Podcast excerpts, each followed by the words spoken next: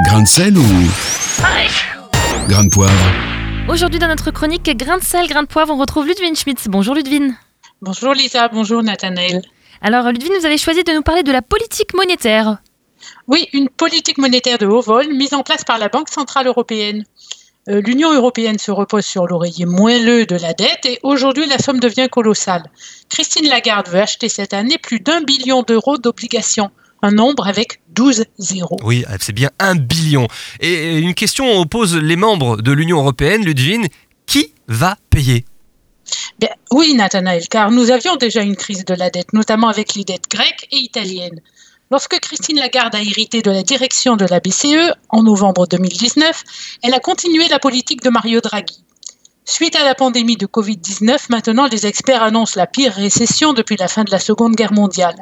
Mais Christine Lagarde rassure, affirmant, je cite, Nos banques sont beaucoup plus solides qu'en 2008. Fin de citation.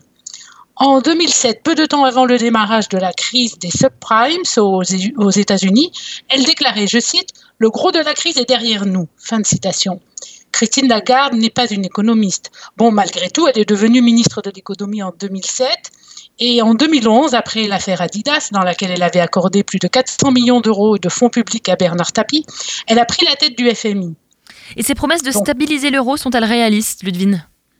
Disons que les conseilleurs ne sont pas les payeurs. Le 7 mai 2020, le tribunal constitutionnel allemand a exigé des comptes de la BCE. Les juges veulent protéger le contribuable allemand et demandent à Christine Lagarde de prouver le bien fondé de ses décisions. Certes, l'épidémie de corona amplifie la crise, mais elle révèle surtout que notre système économico-financier est un colosse au pied d'argile. Et la solution est-elle la solidarité européenne? Eh bien, Lisa, si elle consiste à faire payer les pays dits riches du nord de l'Europe pour ceux dits pauvres du sud, non. Car les pays riches voient leur population pauvre augmenter, tandis que les familles riches des pays pauvres voient leur fortune s'accroître. Plutôt que de fustiger l'égoïsme des nations, il serait plus juste de fustiger l'égoïsme des privilégiés. L'hypocrisie, c'est qu'en Europe du Sud et du Nord, nombre de grandes fortunes et de bénéfices de grandes entreprises sont relativement peu mis à contribution. Ils profitent de niches fiscales ou partent à l'étranger. Au cœur de l'Union européenne, le Luxembourg est régulièrement épinglé par le Tax Financial Network.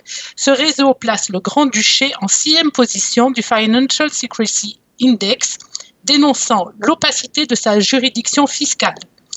Les révélations LuxLeaks éclaboussèrent en 2014 l'ex-commissaire européen Jean-Claude Juncker pour ses activités d'aide à l'évasion fiscale. Mais revenons à Christine Lagarde, s'il vous voulez bien. On entend souvent l'expression 100 euros, pas d'Europe.